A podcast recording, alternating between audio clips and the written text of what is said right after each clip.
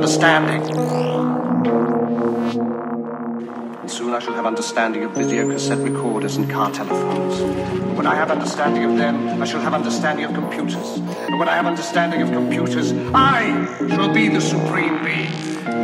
God isn't interested in technology. He knows nothing.